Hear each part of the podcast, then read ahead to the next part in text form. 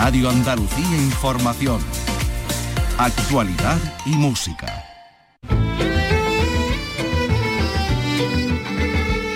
Andalucía es cultura. Con Antonio Catón. Radio Andalucía Información.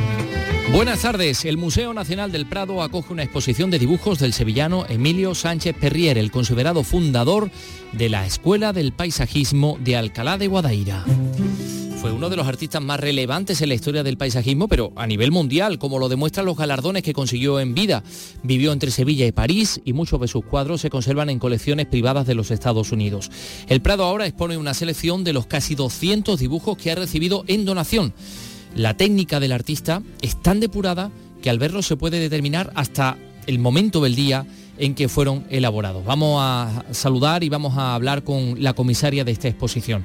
Mañana se entrega en Granada el Premio Internacional de Poesía Federico García Lorca y el galardonado Raúl Zurita ya está aquí. El poeta chileno va a recibirlo, este premio en la capital, premio muy prestigioso y hoy ha visitado uno de los lugares más hermosos de Granada. Vicky Román, buenas tardes. Buenas tardes. Esta mañana Zurita ha estado en el Carmen de los Mártires, donde su obra ya forma parte del Paseo de los Poetas, porque hoy se ha inaugurado una placa que contiene uno de sus poemas. El poeta se ha mostrado muy agradecido y ha elogiado la figura de Lorca. Esta tarde va a participar en el Centro Lorca en un acto abierto, abierto al público. Y hoy también tenemos circo. Festival de Circo de Sevilla, Circada, que estrena este año una nueva estructura de cuatro semanas. Carlos López, buenas tardes. Buenas tardes. El veterano certamen amplía su programación que se desarrollará del 1 al 25 de junio de este año. Participarán 36 compañías y artistas que ofrecerán más de 60 funciones. Y por cierto, la próxima edición de la Feria de Palma de Artes Escénicas, que llegará en julio, contempla este año cinco espectáculos de circo contemporáneo.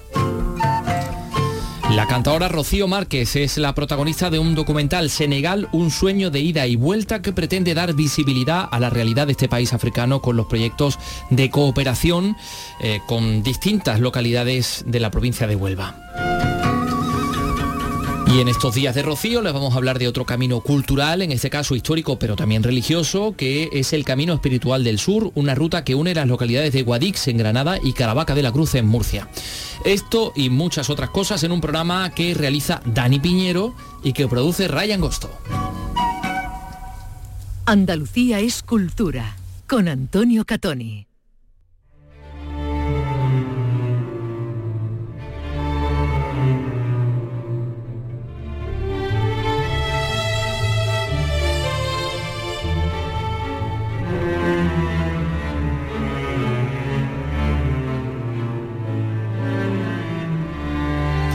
Esta es la sintonía de un programa extraordinario, magnífico que se llama Poetas Andaluces y que les recomendamos que escuchen, que busquen, en la app es muy fácil encontrarlo y que escuchen a cualquier hora del día porque realmente merece la pena.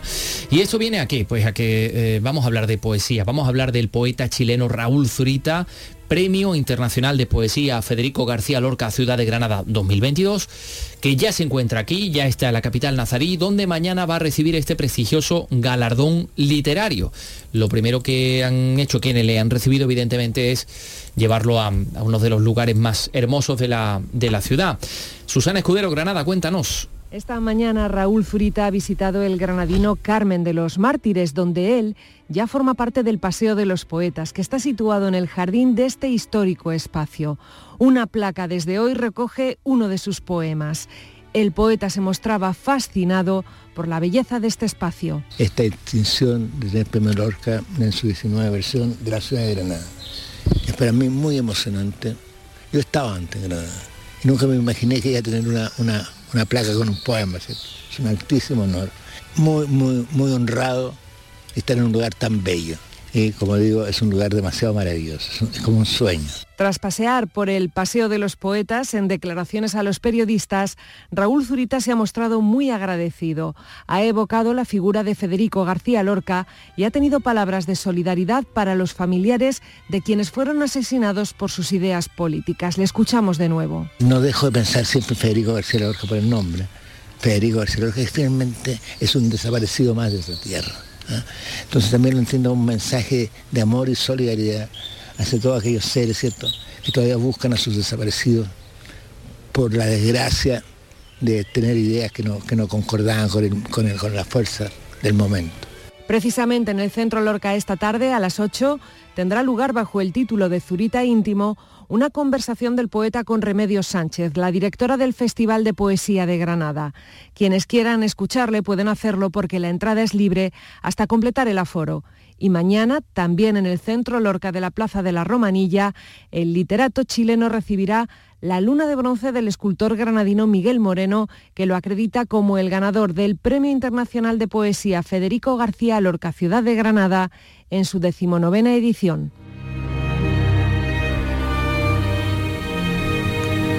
Raúl Zurita. Dejemos pasar el infinito del desierto de Atacama. Dejemos pasar la esterilidad de estos desiertos para que desde las piernas abiertas de mi madre se levante una plegaria que se cruce con el infinito del desierto de Atacama y mi madre no sea entonces sino un punto de encuentro en el camino. Yo mismo seré entonces una plegaria encontrada en el camino.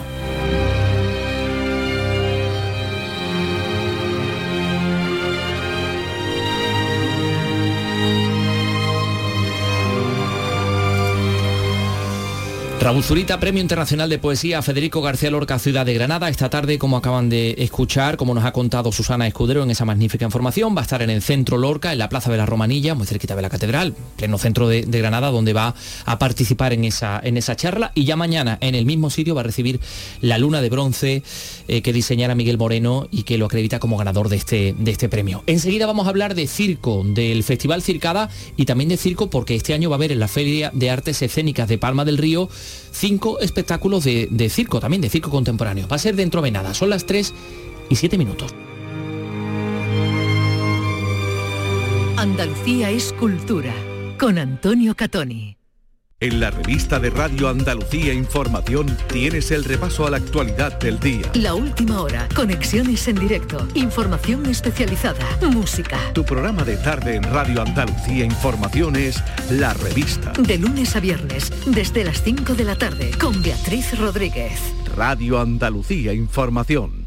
El Almería a punto de lograr la permanencia. Desde San Sebastián, Real Sociedad Almería, antepenúltima jornada de liga que puede dar la salvación al equipo de Rubí que tiene cuatro puntos de colchón con la zona de peligro.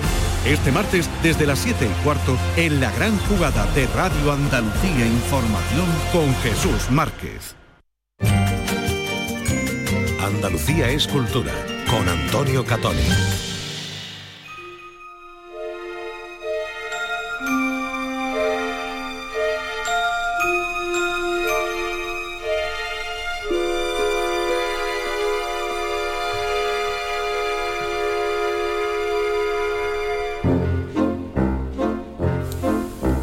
Hoy se ha presentado en Sevilla la edición número 16 de este festival de circo hispalense, Circada que este año estrena una nueva estructura de cuatro semanas. El veterano certamen amplía su programación que se va a desarrollar entre el 1 y el 25 de junio en distintos puntos de la ciudad. Carlos, tú has asistido a la presentación. Efectivamente. Y mira, esos puntos dependen de si son de pago o no. Por ejemplo, ah, los espectáculos de pago, pues concretamente los teatros Alameda y TNT, junto a otros que serán gratis en espacios pues públicos como las Setas, la Alameda o la Torre de los Perdigones.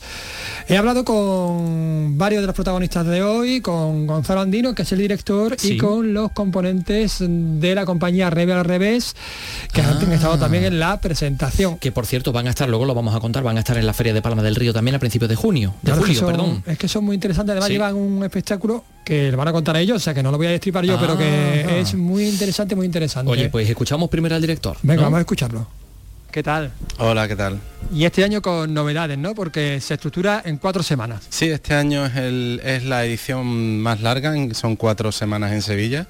Realmente son dos meses sin contamos también las extensiones, porque Circada empezó el, en mayo, a principios de mayo en Utrera realmente, pero en Sevilla, que es donde hacemos más espectáculos, hacemos casi 40 funciones, vamos a estar cuatro semanas, cada una con una, digamos, una característica diferente. Y además por varios espacios de la ciudad, no solo el, Teatro Alameda. Efectivamente, como todos los años, la mayor parte de los espectáculos será al aire libre, la mayor parte también de carácter gratuito y en espacios ya muy emblemáticos para nosotros como las setas, eh, la, Alameda o la Torre de los Perdigones. También eh, proponéis extensiones a la Rinconada, por ejemplo. Sí, eh, llevamos desde la segunda edición, ya son 15 ediciones en las que el festival tiene este punto, este carácter descentralizador de la cultura y del circo. Y este año pues hemos estado en Utrera, en Aal, que es nuevo, nuevo, nueva extensión este año, en Lebrija, El Viso, Mairena del Alcor y La Rinconada. Vamos a hablar un poquito de la programación. Este año son 36 compañías son entre artistas que participan en, galas, que hacen sus números cortos, y compañías que ya participan con números largos. Son, efectivamente, son 36 con un equilibrio territorial grande, hay, hay mucho guiño y mucho apoyo al circo local y al circo andaluz. Eh, yo creo que Circada también se caracteriza sobre todo porque aquí puedes ver un escaparate muy amplio del circo que se hace por toda España y este año también con uno de los años con más presencia internacional. O sea que en ese sentido hay un poco de todo. ¿Y hacia dónde van las nuevas tendencias del circo que podemos ver aquí en Circada? Bueno, yo creo que el circo contemporáneo quizás se caracteriza un poco por la hibridación. Eh, evidentemente, pues bueno, eh, hay eh, los espectáculos de circo son espectáculos escénicos en los que cabe todo, cabe, hay puestas en escena muy variadas, muchos lenguajes distintos, música, teatro, circo, movimiento. Y em, no, te sabría decir, hombre, es verdad que este año, por ejemplo, a mí me llama la atención en cuanto a las temáticas. O sea, hay, cuestiones del momento, la ecología, el género, que de alguna manera nos atraviesan y transversalmente aparecen y este año, por ejemplo, también hay bastantes espectáculos que hablan de la, vida, son como metacircenses, hablan de, la vida del artista, del artista de la conciliación familiar, del artista cuando ya cumple una edad, un acróbata y tiene que decidir qué hace con su vida cuando el físico ya no acompaña tanto, o de las mudanzas y el desarraigo de un artista nómada que está siempre girando de aquí para allá, ¿no? Por ejemplo. Me llama mucho la atención también este punto en el que tratáis el tema del cambio climático, ¿no? Fundamentalmente es una compañía de Valencia, eh, Miguel Barreto y Ana Mateu, que tiene un espectáculo que se llama Arroz, eh, o sea, Arroz en, castellano, eh, que ellos mm, hablan específicamente de la bufera y de un sistema muy tensionado por la explotación. Bueno, aquí tenemos mm, zonas en Sevilla muy parecidas, ¿no? Eh, muy tensionado por la agricultura, por el turismo, por intereses inmobiliarios y ese frágil equilibrio en el que viven y en el que al final también se genera un ecosistema propio, con costumbres propias a través de la intervención humana. Y bueno, este es un espectáculo de movimiento, de circo con mucha danza también, eh, que la verdad que tenemos muchas ganas de ver. Hablamos de los estrenos. Bueno, pues estrenos, eh, prácticamente todo lo que hemos hablado, o sea, lo que vamos a programar son estrenos en Andalucía. Em, este espectáculo que acabo de mencionar es estreno absoluto. Eh, luego, pues por ejemplo, yo creo que hay muchas joyitas. Están Los Galindos, que es una compañía mítica, una compañía catalana, de las primeras compañías de circo contemporáneo que han existido y que después de varias décadas, 30 o 40 años trabajando, pues siguen innovando y marcando el, paso. Traen un espectáculo que se llama Muerte de Risa, que es un espectáculo que en la estructura está el, digamos, el payaso clásico, pero es un espectáculo muy punky, muy gamberro, en el que hay un juicio eh, a uno de los payasos para ver si le aplican la pena de muerte o no por haber eh, provocado un incidente. Y ya digo, es muy salvaje y súper recomendable. Habla un poco de los límites del humor, ¿no? Es completamente eh, en el límite último del humor. Ya digo, está muy bien trabajado, estructuralmente te quedas así un poco diciendo, mm, estoy viendo un espectáculo de payasos y si efectivamente es de, este, de estos espectáculos en los que primero te ríes y luego dices, madre mía de lo que me estoy riendo. Madre mía lo que me estoy riendo. De eso se trata también un poco, ¿no? De hacer pensar. Efectivamente, el circo tiene muchas posibilidades, es lo que llevamos eh, transmitiendo todos estos años. Nosotros defendemos además ese circo plural en el que hay espectáculos muy populares, muy para todos los públicos, espectáculos también muy ligeros, muy estéticos, muy de técnica de circo y luego hay también espectáculos pues, como el de Revés al revés, que tratan temas de mucha profundidad o este que acabamos de mencionar, o espectáculos que tratan de temáticas sociales o de problemas individuales, en fin, igual. Pero bueno, lo que decimos siempre, igual que pasa con la danza y con el teatro y con las otras artes escénicas, pues el circo también te ofrece una variedad de texturas y de registros enorme. Hablemos también de la gran gala inaugural, esa gala imperdible que no nos podemos perder ninguno. Sí, la gala, la gran gala circada que es quizás lo único casi que queda desde el principio, desde la primera edición hasta ahora que hemos mantenido por aclamación popular y porque es un formato que, también es muy de circo, ¿no? un espacio donde hay un presentador o presentadora, en este caso son dos presentadoras, las XL, que también van un poco al límite del humor, un dúo muy feminista. Eh, y muy transgresor y luego cinco números, cinco piezas cortas de circo yo estoy muy contento con la selección de este año, creo que hay números de muchísima calidad. También hay un estreno, el, de Tony Gutiérrez, que es una pieza que hemos coproducido desde el, desde el festival. Eh, hay una artista brasileña que vive en Alemania, Diana Sales, que también tiene otro número de aire de telas que es espectacular. Eh, fuman con sus malabares eh, y percusión al mismo tiempo. Es también un número muy mm, visualmente muy llamativo y en otro registro completamente distinto o Carla Carnerero también, que es una diabolista de Valladolid, aunque ya vive en Toulouse, que tiene un número de diablo completamente distinto, los granadinos boletén, con una pieza de, de portes acrobáticos con patines y un poco de malabares.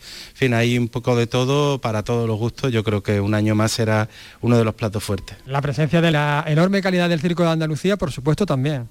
Claro, claro. Eh, circada ya decía antes que mm, quizás nos hemos posicionado como el gran escaparate del circo en, España, del circo que se hace en España, pero siempre hemos tenido un guiño y una presencia especial de compañías andaluzas. El circo andaluz ha crecido muchísimo en las últimas dos décadas y ahora mismo, por ejemplo, ya no es posible eh, albergar toda la producción de circo que se hace en Andalucía, pero seguimos manteniéndonos fieles eh, y a ella y programando una gran parte. Aquí viene David Cebrián este año, Vaivén, Boletén, como he dicho antes, al revés.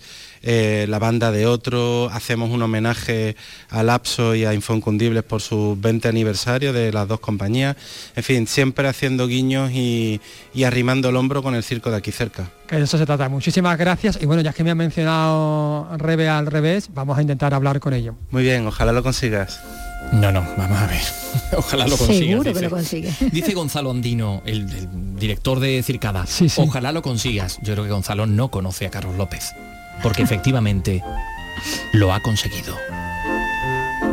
Vamos a hablar primero con Rebeca Pérez y Javier Prieto, que son los actores, actores y actrices. ¿Qué tal, Rebeca? Hola, ¿qué tal? Buenos días. ¿Qué tal, Javier? Que Javier, además es músico, toca el Han maravillosamente. Muy buenos días. Además de los artistas, por supuesto, estamos con la dramaturga, con Ana Donoso. ¿Qué tal, Ana? Muy bien, buenos días. Que ella también es actriz, pero bueno, contadme de qué habla Mar o cómo sobrevivir a un tsunami, que es vuestro espectáculo. Pues Mar es un homenaje a eh, nuestros padres, a mi padre y a la madre de Javi, que ambos fallecieron cuando nosotros teníamos seis años.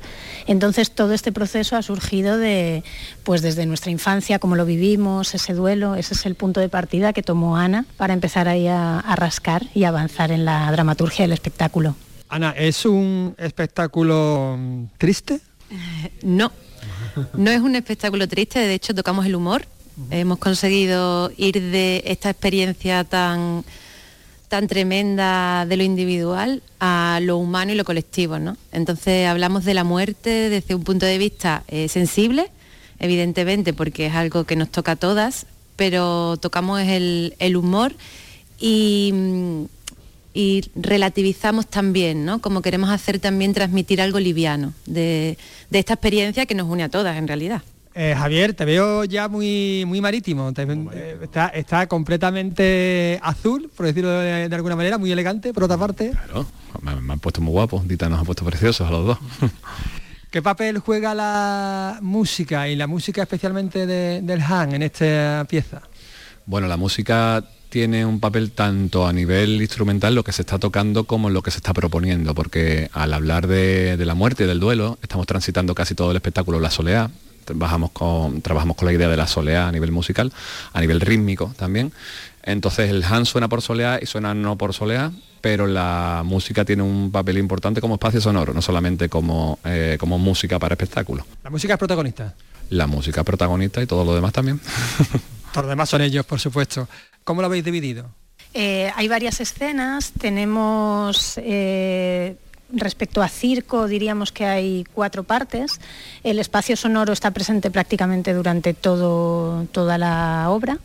Y mm, no sé qué más, Ana, aquí tú mejor que yo. Bueno, no se trabaja como la dramaturgia está construida desde el, o sea, como la No construcción. hay actos, digamos. No hay actos, o sea, es la construcción sobre procesos, ¿no? Es como lo que se ha tratado de hacer es coger las diferentes disciplinas, el circo, la interpretación y la música, y trabajarlas por capas, ¿no? Como si fuese una partitura musical a varias, varias manos o varias voces.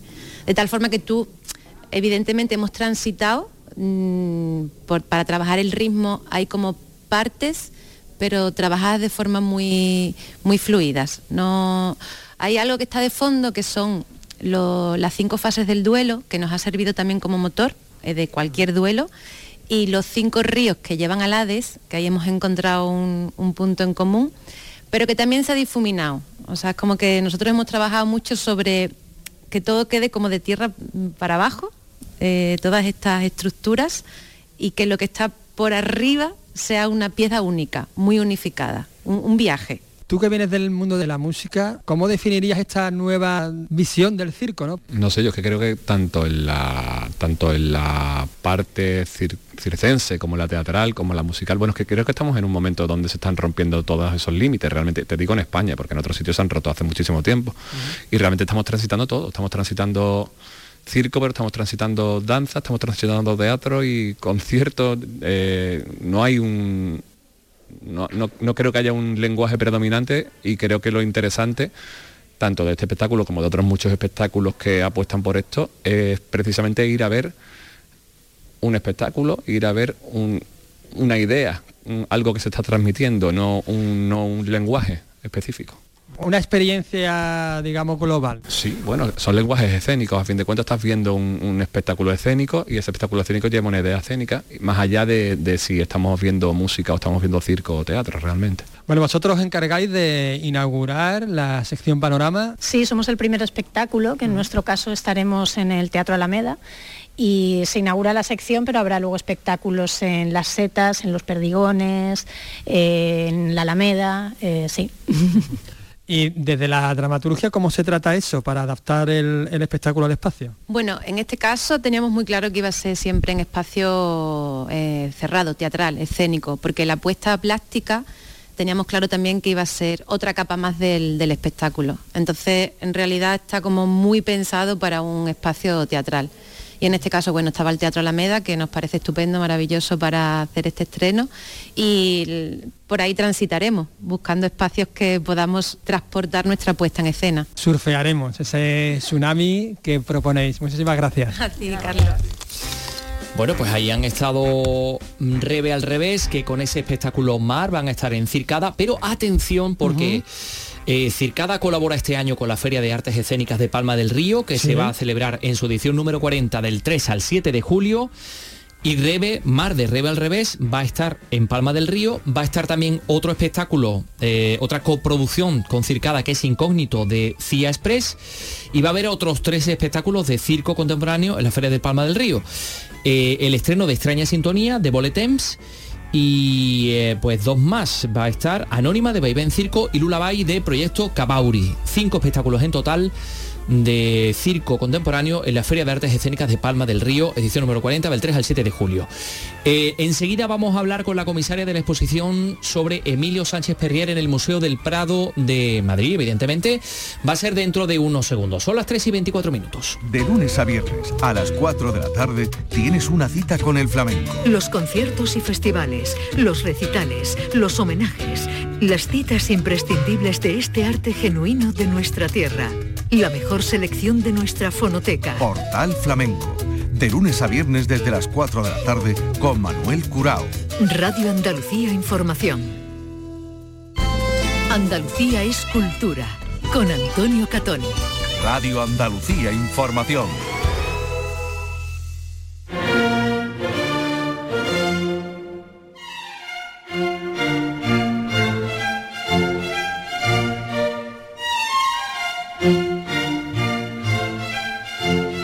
Vamos a hablar de un pintor magnífico, Emilio Sánchez Perrier. Eh, para muchos oyentes de Sevilla, em, Sánchez Perrier es solo el nombre de la calle donde se encuentra la sede del Instituto de la Seguridad Social, pero tenemos que decir que es uno de los artistas más importantes que ha dado Andalucía a finales del siglo XIX, a mediados del siglo XIX sobre todo por sus maravillosos paisajes de ribera, de Alcalá de Guadaira o del Guadalquivir. Eh, es, muy importante, bueno, para la historia del paisajismo en todo el mundo, como lo demuestran sus obras en, colecciones extranjeras y los numerosos galardones que alcanzó eh, su vida y durante su etapa, digamos, activa. En el ambiente local su figura es decisiva en los orígenes del paisaje realista, eh, se le considera el fundador de la llamada Escuela de Alcalá de Guadaira. Y, es muy importante en América, también luego veremos por qué. ¿Y, a qué viene hablar de Emilio Sánchez Perrier? Bueno, pues el Museo Nacional del Prado recorre su carrera artística como dibujante en una exposición que se puede ver hasta el 30 de julio en la sala D del edificio Jerónimos. Hay 69 dibujos de los 192 que ha recibido el Museo del Prado como donación por parte de la Fundación Tatiana. Ahí hay, bueno, pues de todo, dibujos muy tempranos, sus primeros viajes por la geografía española, hasta los, hasta los últimos. Eh, es una exposición comisariada por Gloria Solache, que es técnico del Gabinete de Dibujos y Estampas del Museo Nacional del Prado, que está con nosotros en este programa que se llama Andalucía Escultura. Gloria, ¿qué tal? Muy buenas tardes. Hola, buenas tardes, muy bien. Bueno, vamos a ver, eh, estamos hablando de, un extraordinario eh, pintor, naturalista, por cierto, criticado en su momento porque decían que era demasiado fotográfico con la realidad e incluso olvidado a poco, poco después de morir, ¿no? Em, exactamente cómo son estos dibujos que se exponen y qué nos dicen del pintor y de su evolución. Pues mira, tenemos la suerte de contar con este, este lote de casi 200 dibujos fechados en un marco cronológico amplio de la vida del pintor y, gracias a ellos hemos visto lo que se decía de las pinturas de Sánchez Perrier, que siempre se, se, han valorado las pinturas por su precisión técnica y por el tratamiento de la luz.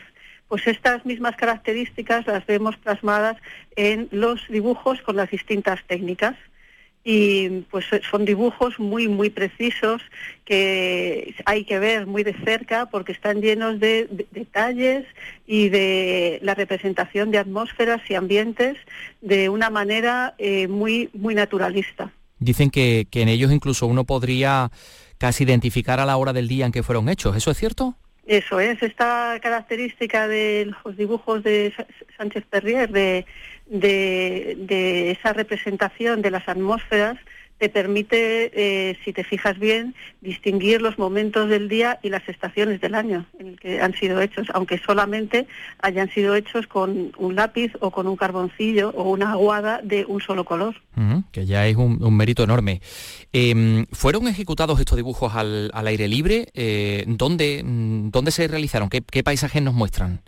Pues principalmente sí, porque Sánchez Terrier estaba dentro de esta corriente artística que preferían realizar sus dibujos a el aire aire aire aire libre y entonces eh, la mayoría de ellos están dibujados así al aire libre y él lo que quería era eh, captar el, instante del día y por eso lo hacía de esta manera. Eh, bueno, pues su vida se movió entre Sevilla y París. Su paso por París fue fundamental porque aprendió de la llamada Escuela de Barbizón eh, y, además porque también muchos de, de, los marchantes que estaban allí, marchantes de arte, llevaron su obra a la burguesía norteamericana. Hay mucha obra de Sánchez Perrier, dicen, en, los Estados Unidos, ¿no? Sí, eso es, sí. Eh, su participación en las exposiciones de París le valieron para entrar en contacto con la modernidad artística europea y sobre todo con el mercado internacional del, arte, en el que llegó a alcanzar eh, un notable éxito, sobre todo entre la clientela norteamericana. Hoy en día podemos encontrar obras de él, por ejemplo, en el Meadows de, Dallas, en, el Museo de, Dallas, en el Museo de Dallas. Sí, sí, un museo maravilloso por otra parte, este, este Museo de, Dallas. Em, bueno, tenemos eh, obras maravillosas también aquí en Andalucía, Mm, vamos a mencionar la vista vetriana del Bellas Artes de Sevilla, eh, el bosque de álamos del Museo Carmen Thyssen de Málaga, el Paseo del Río también de, este otro museo, pero el Museo del Prado también tiene algunos, eh, algunas obras que se muestran junto a estos dibujos, ¿no? Son tres pinturas y un dibujo que ya formaban parte del Prado y que se han incorporado en esta exposición. ¿Cómo son exactamente? ¿Qué, podemos ver en ellos? Pues eso es, eh, con esta exposición dedicada a la faceta como dibujante de Sánchez Perrier se ha querido mostrar ya los dibujos integrados dentro de la colección del Prado, mostrando también las obras que ya tenía el Museo del Prado, que son tres pinturas y un dibujo. Estas tres pinturas, pues es por un lado, en primer lugar, la pintura titulada Febrero, que fue premiada en la Exposición Nacional de Bellas Artes de 1890 y fue adquirida entonces por el, por el Estado en vida del pintor. Y luego también una donación que entró en 1908 que procedía del médico y amigo de, de Sánchez Perrier, Pedro Ruiz Prieto. Esta eh, donación de 1908 consistió en dos pinturas sobre tabla de pequeño formato, una vista de un canal de Venecia y un paisaje de la, de la localidad normanda de Guisors. Y luego, el, en cuanto al dibujo, es un dibujo a el carboncillo, eh, que es, un, es una vista del castillo de Alcalá de Guadaira. Bien, de Alcalá de Guadaira. Eh, de esa localidad que, a la que a él le gustaba retirarse para, pintar. Ha mencionado usted el, dibujo, los, o sea, las obras, no, no, no, dibujos, sino pinturas que dona al Museo del Prado Pedro Ruiz Prieto, que es un médico sevillano, amigo del artista, sabemos que eran muy amigos porque además en otras obras eh, que Sánchez Perrier le, dedicó eh, o le regaló, había dedicatorias muy cariñosas y dicen que es probable que Ruiz Prieto, este médico que dona al Prado estas obras, fue quien trató de, la tuberculosis al artista, tuberculosis por cierto que al final acabaría, mm, en fin, provocando su, muerte ¿no? en 1907 en Alama de Granada. Eso es. Esto, bueno, es una, una, suposición mm, debido a la profesión de Pedro Ruiz Prieto y la cercanía que tenía con el artista. A eh, Sánchez Perrier eh, le detectan la enfermedad en 1896 y muere en 1907. Son casi 10 años con la enfermedad, con lo cual es muy probable que la, amistad con el médico pues estuviera también relacionada con este aspecto de, su vida. Murió a los, a los 52 años y, claro, eh, Gloria, su vida se movió entre Sevilla y París. Eh, cuando estaba en Sevilla, digamos que lo que queda dejo en, este, en España, lo que quedaba lejos de la periferia de Madrid o de Barcelona, los grandes centros culturales, como que no existía. Y lo que pasaba en París, pues que parece que tampoco nos llegaba. Es decir, que ahora estamos redescubriendo a un artista extraordinario que estaba un poco ahí, eh, digamos, en la sombra, ¿no?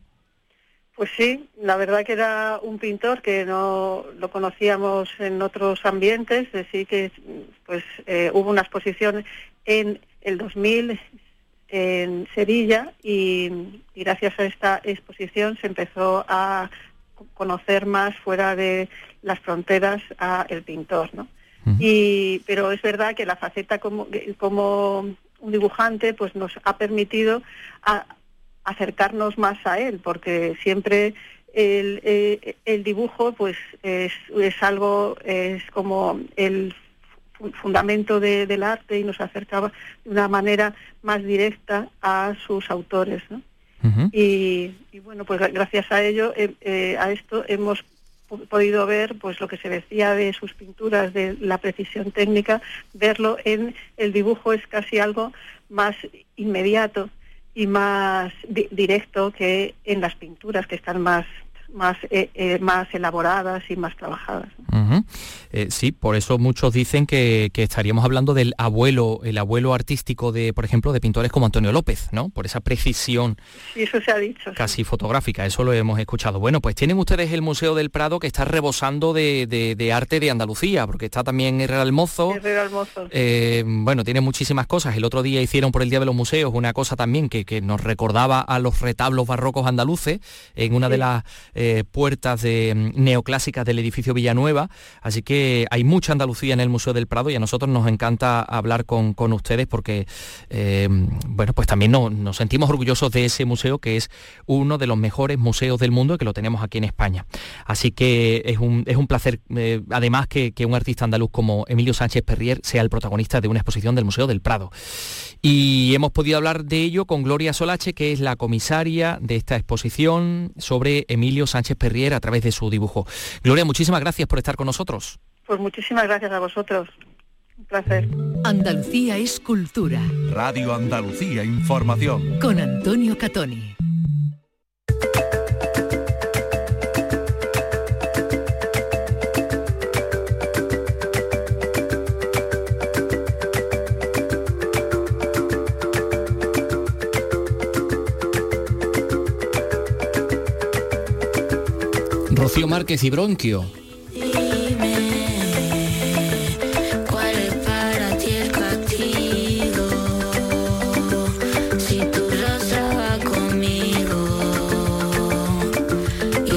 Puedo sacar de mí. Pues la cantadora onubense es la protagonista del documental Senegal, un sueño de ida y vuelta, dirigido por Marcos Gualda. Mm, datos que mm, tiene, que nos va a desarrollar en Huelva Sebastián Forero. Administraciones, Fundación Cepaín y otros municipios de nuestra provincia como Valverde, Cartaya, Trigueros y San Juan del Puerto vienen realizando un trabajo de colaboración y desarrollo con Senegal. Marcos Gualda, su director, el director del documental, nos habla de la enorme diferencia entre la vida en aquel país y la vida en el nuestro. La realidad siempre te golpea, ¿no? El contraste que hay entre cómo viven allí, cómo vivimos nosotros aquí y sobre todo lo que contrasta que a pesar de todas las carencias que, ella, que ellos pueden tener, pues mantienen su felicidad intacta. El documental quiere dar visibilidad a la realidad de Senegal con los proyectos de cooperación donde se muestra la realidad de este país africano, resaltando los puentes culturales que unen a Huelva y Senegal.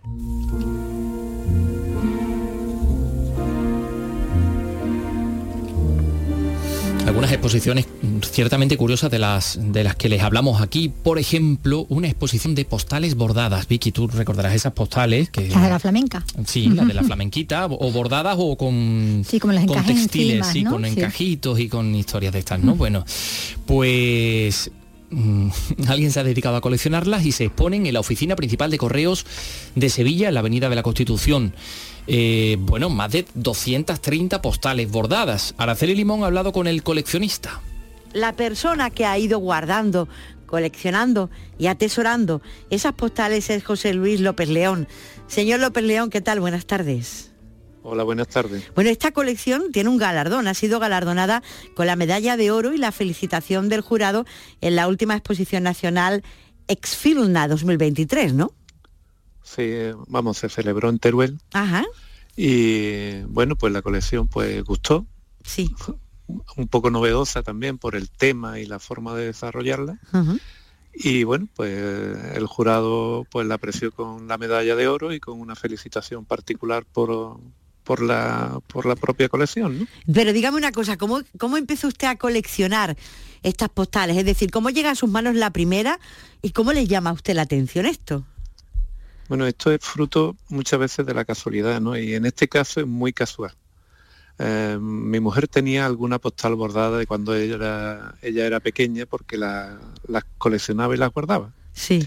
Y entonces yo estaba haciendo un trabajo sobre la, la guitarra. Y entonces buscando por internet, pues me aparecieron unas postales bordadas tal y cual. Y mi mujer dice, mira, pues cómprala y las pones en la colección. Digo, bueno, no sé si tendrá mucho que ver. Total, que al final empecé con esas tres postales y ya va a ir por 1500. 1500. Sí, bueno, en la colección no hay 1500 y solamente 250. Pero vamos, en total en mi casa ya hay pues 1500. Dígame, yo recuerdo mm, levemente, la verdad, no es por darme de joven, pero la recuerdo levemente, una que eran como una una bailadora, una flamenca, y, y estaba bordada toda la falda, pero imagino que, que habrá muchas más y distintas, ¿no? A ver, eh, las postales bordadas surgieron a principios del siglo XX. Ah, ya en 1901 yo tengo alguna ya postal bordada de, de esa época, ¿no?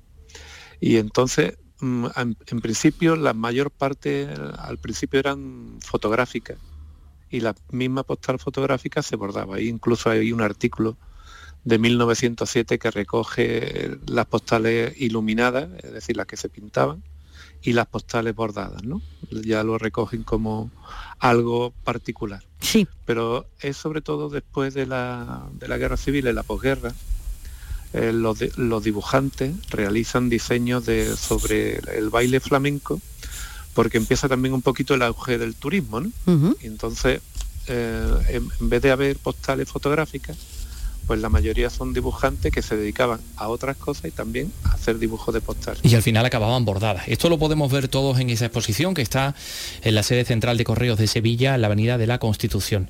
Y de otro asunto les vamos a hablar, de un camino, de una peregrinación, de senderismo, un recorrido cultural e histórico religioso que une las localidades de Guadix en Granada y Caravaca de la Cruz en eh, Murcia. Caravaca es una ciudad santa de la cristiandad. Guadix fue la primera diócesis documentada en la Iberia cristiana. En medio está Huéscar, cuya iglesia mayor es un templo jubilar. Y bueno, además de la vertiente religiosa, es un camino documentado desde la prehistoria donde se acumulan restos paleontológicos, monumentos neolíticos romanos. Hay un montón de cosas que ver. Jesús Reina, nuestro compañero de Granada, ha podido hablar con Íñigo de Bustos Pardo, el responsable de la promoción de este camino que parte en Guadix y llega a Caravaca o, al revés. ¿Por qué el camino de espiritual del sur, de Caravaca a Guadix, es de ida y vuelta, de vuelta e ida? No está claro si va o si vuelve. Cuénteme por qué Guadix tiene tanta relevancia como Caravaca de la Cruz. Bien, advierto primero que efectivamente esta es una iniciativa que yo ahora estoy eh, promocionando también y contribuyo, pero que eh, han intervenido la sociedad civil y las administraciones públicas, tanto los ayuntamientos como distintas asociaciones. Bien, dicho eso, pues sí, Guadix eh, tiene una especial relevancia por ser el origen de la cristiandad en España. Es la primera diócesis documentada que hay en la península. Y desde ese punto de vista, pues eh, es naturalmente muy relevante. Que de Guadix a Caravaca o de Caravaca a Guadix, pues obviamente las dos cosas. Sin duda, los eh, de Guadix deben de empezar su trayectoria hacia Caravaca para cobrar la significación del jubileo especial que tiene esa ciudad, una de las ciudades santas del mundo. En el camino se encontrarán, sin embargo, aunque hay otros templos como el de Huesca, que tienen un un crucis y que por su hermanamiento con la Santa María la Mayor de Roma también es templo jubilar permanente, esa curiosidad, quita la, la relevancia de uno u otro templo, porque al final estamos hablando siempre del misterio de la cruz con todo lo que significa. Pero, como digo, si algunos irán a Caravaca, sin duda los que lleguen a Caravaca de otros eh, lugares de distintas partes de España y del mundo, porque es conocido que vienen de distintas partes, de distintos territorios, pues querrán acudir a lo que fue el origen de la cristiandad en España y, y tendrá sentido que lo hagan camino de Guadix. Estupendo. Eh, de momento, mm, no sé si estará usted de acuerdo, de momento yo diría que este camino espiritual del sur es un completo desconocido a nivel popular. Pues, eh, pues sí, pues es posiblemente. Sin duda, de todas formas, es un camino que tiene un- una historia bien documentada, no con quizá con el perfil exacto que le estamos dando hoy en día, pero desde luego eh, ha sido zona eh, que ha sido recorrida en ese trayecto a lo largo de vida por, las poblaciones de los tiempos más primitivos. No olvidemos que esta zona se corresponde y está bien, digamos, expresada en, en Orce, con su museo, la de los primeros pobladores del territorio europeo. Va a ser un camino eh, espiritual, obviamente, eh, pero va a ser un camino también de peregrinaje en el sentido que le estamos dando moderno a la palabra, un camino de, de personas que van con la mochila y con un par de bastones para ir andando a un determinado lugar y obtener los beneficios espirituales que se conceden en, en dicho lugar por, por haber llegado después del esfuerzo. Eh, ¿Va a ser un camino con vertiente espiritual y con vertiente turística? A ver, y el- la idea es que te responde perfectamente al sentido etimológico de la palabra, ¿no? Porque son personas que vienen a atravesar el territorio con distintas motivaciones y perspectivas. Y en esas, mm, digamos, eh, experiencias que realicen, pues se van a encontrar con un paisaje, pero un paisaje en una geografía y en una historia que le va a transmitir eh, pues todo tipo de, aspectos Y de sensaciones, evidentemente, un camino espiritual, cultural, histórico y que cada cual pues se lo monte como quiera. Miren ustedes, Camino Espiritual del Sur entre Guadix y Caravaca de la Cruz en Murcia. Guadix en Granada, Caravaca de la Cruz en, en Murcia. Eh, veo asomar por aquí ya a Paco Gómez Zayas, no ha venido con el camello, no sabemos mm, cómo habrá venido, pero ya está por aquí. Pero antes de que hable contigo, eh, Vicky Román, antes de que tengáis ese encuentro para hablar de la película, del peliculón de esta noche, cuéntame, eh, dame datos porque el periodista jiennense Mateo Madridejos, experto en política internacional y la guerra civil española, autor de varios libros sobre el tema, ha fallecido este pasado domingo en Barcelona, a los 90 años, una referencia. Sí, bueno, él había nacido en 1932 en Quesada, en Jaén, y graduado en periodismo por la Escuela Oficial de Periodismo de Madrid, y licenciado también en Derecho y en Historia Moderna y Contemporánea. Entre otros medios trabajó para los desaparecidos diarios El Noticiero Universal, La Hoja del Lunes o El Observador, así como para la revista Destino. Fue durante una década, en los 80, redactor jefe del periódico de Cataluña y después colaborador y editorialista en ese mismo medio hasta 2009, cuando se retiró de la profesión, aunque siguió escribiendo en su blog El Observatorio Mundial. Como profesor de Derecho Político en la Universidad de Barcelona, impartió un seminario sobre la Segunda República Española y la Guerra Civil y colaboró con las editoriales Salvat y Planeta en temas de política internacional y en biografías de personajes políticos. Fue autor de uno de los primeros libros sobre el cambio en la URSS, impulsado por Gorbachev, La sonrisa de la perestroika. Esto tras un largo viaje por la Unión Soviética. Destacan también sus ensayos Colonialismo y Neocolonialismo, un cáncer llamado nazismo y la caída del muro, del comunismo a la democracia. Los últimos, ya a comienzos del 2000, fueron Oriente y Occidente, dos mundos en conflicto, y Europa de 15 a 25, que trataba sobre la ampliación de la Unión Europea hacia el este. Su hijo, el periodista Antonio Madridejo, dirige la sección de Ciencia y de Medio Ambiente del periódico de Cataluña y es una firma habitual de artículos sobre esos temas en otros muchos medios.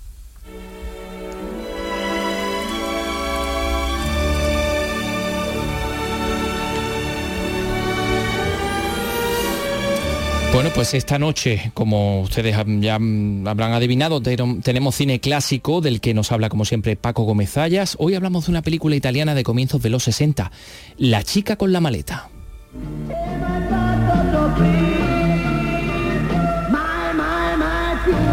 Dime, ¿qué te ha pasado? Te has ido casi sin despedirte. Me he despedido.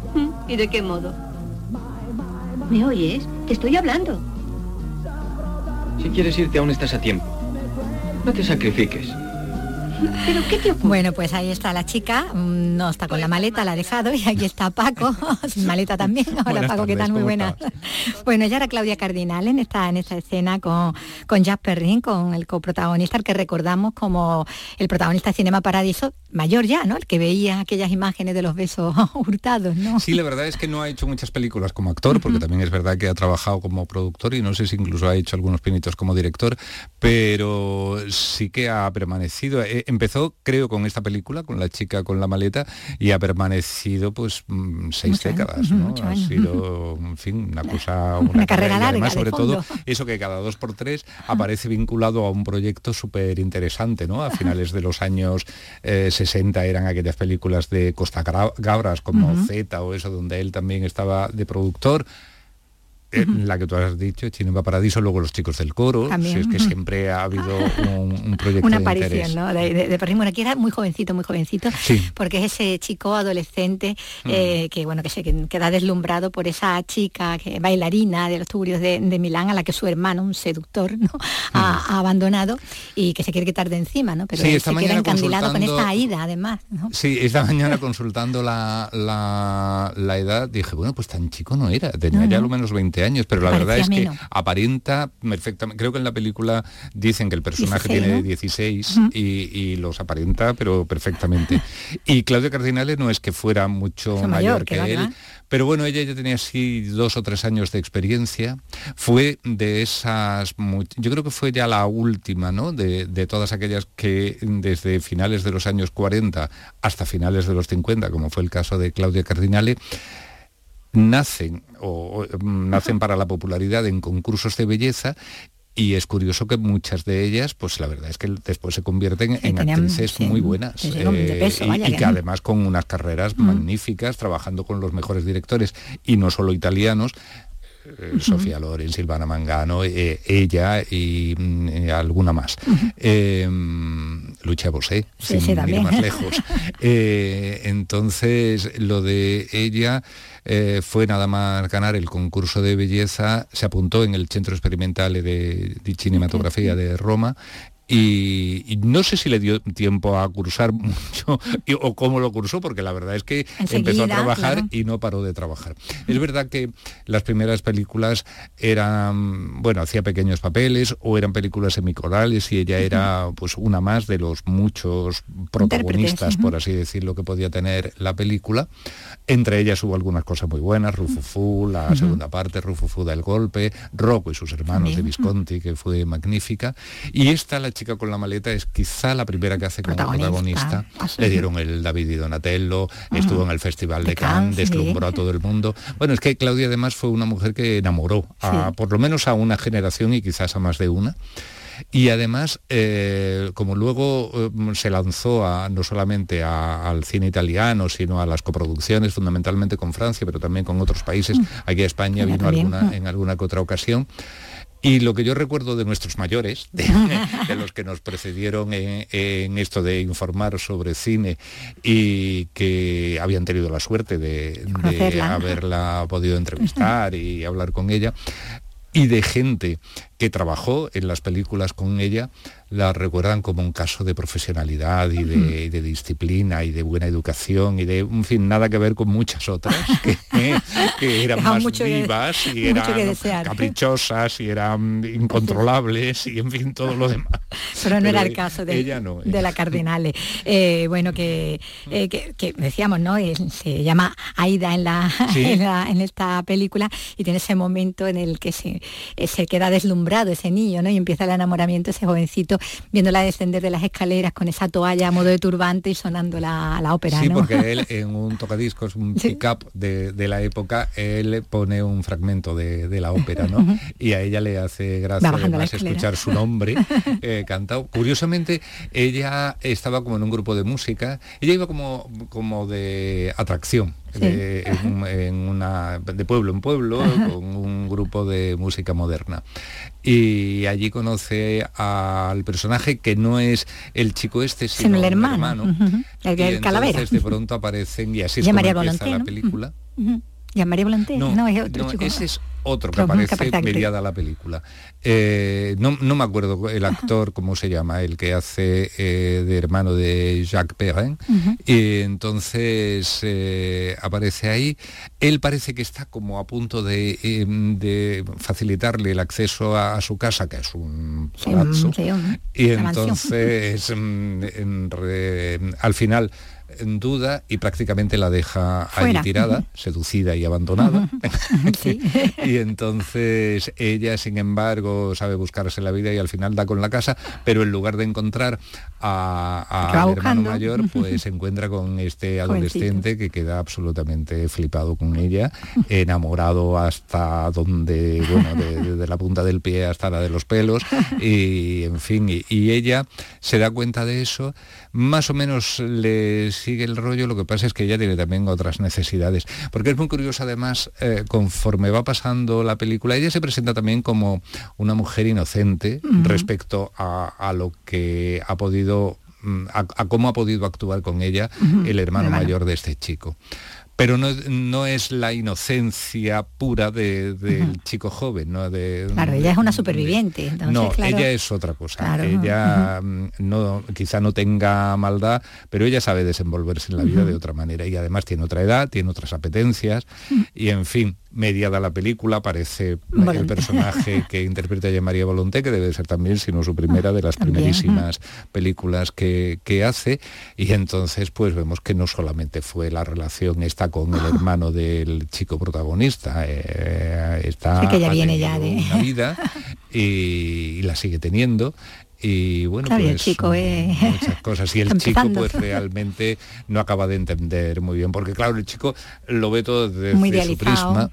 Eh, que además es una persona que no ha vivido nada y que se ha movido en un ambiente social muy, muy exclusivo, muy elitista, muy cerrado, ¿no? Eh, en un momento dado lo vemos no propiamente en clase, sino que mm, eh, tiene unos profesores particulares Los tutores. ujú. unos tutores, la alta burguesía, una, institutriz que, que le da clases de latín, curiosamente, y digo curiosamente porque al que vemos dándole matemáticas es un sacerdote, que parece más propio que el sacerdote Sí.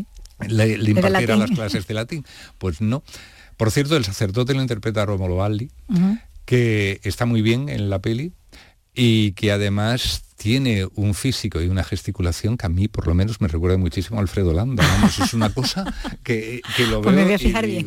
digo, es como Landa. Es, Me voy a fijar, me voy a lle- fijar llega un momento, Pues esta noche, un poquito antes de las 11 de la noche, está La chica con, con la maleta, que fue una película que en su momento gustó muchísimo por, por cómo eh, tenía esa capacidad para contando una historia relativamente sencilla, Sí. mm, melodramática, folletinesca, si se quiere, propia así casi de, de fotonovelas, tenía para trascender eso, tenía una capacidad para trascender Con la eso imagen, y para contar realmente eh, cómo era la gente joven, por lo menos en un país como Italia, ¿no? Y posiblemente 80, fuera eh, equiparable a la española del momento, esa mezcla entre una tradición, un pasado católico, un conservadurismo y una gente joven que trataba de abrirse paso y, y tener otras pautas de comportamiento, pero que realmente no, no tenía mm, de- Sí, muy limitado, encorsetado, cómo hacerse, claro, ¿no? claro. Con, con aquel peso de la tradición, del catolicismo y demás. Entonces, realmente, bueno, en, en su momento gustó Fue muy moderna muchísimo. también.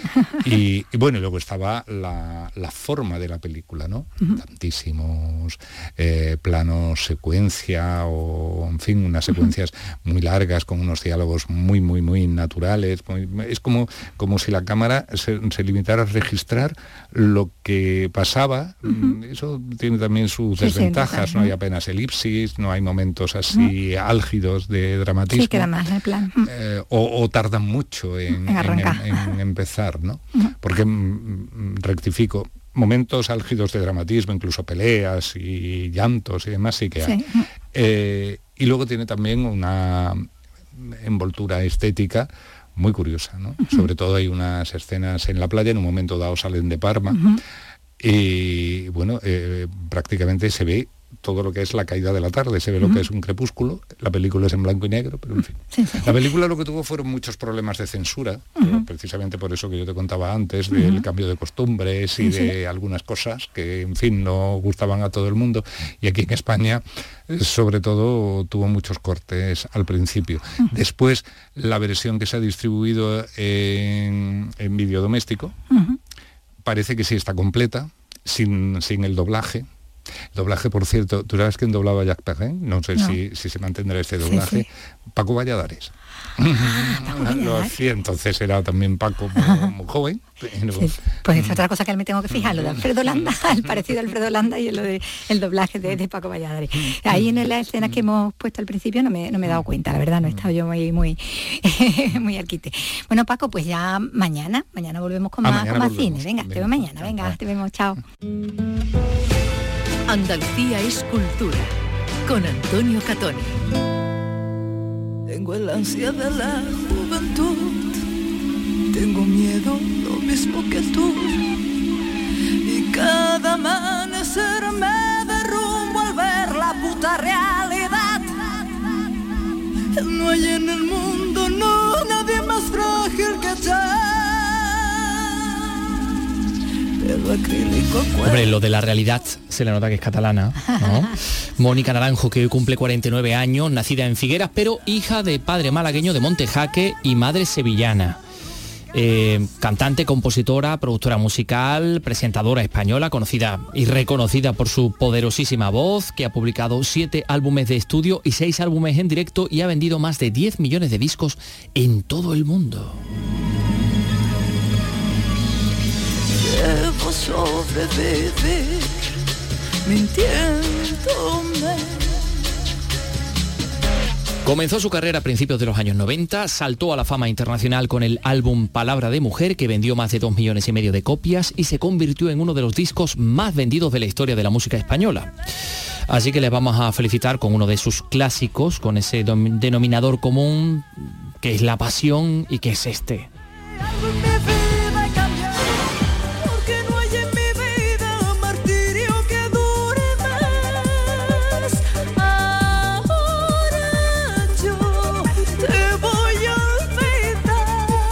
No, no, Vicky, no te cortes, tú baila todo lo que tú quieras. Mira, vamos. Qué bueno para irse, ¿verdad?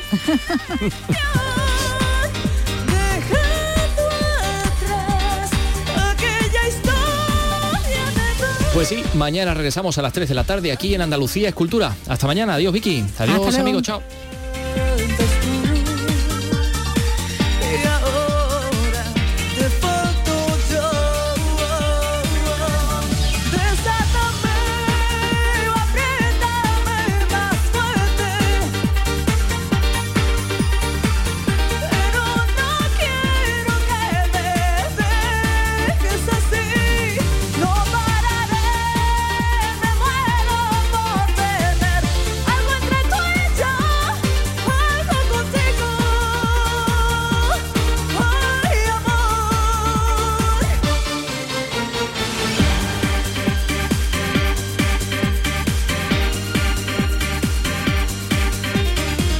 Andalucía es cultura. Radio Andalucía Información.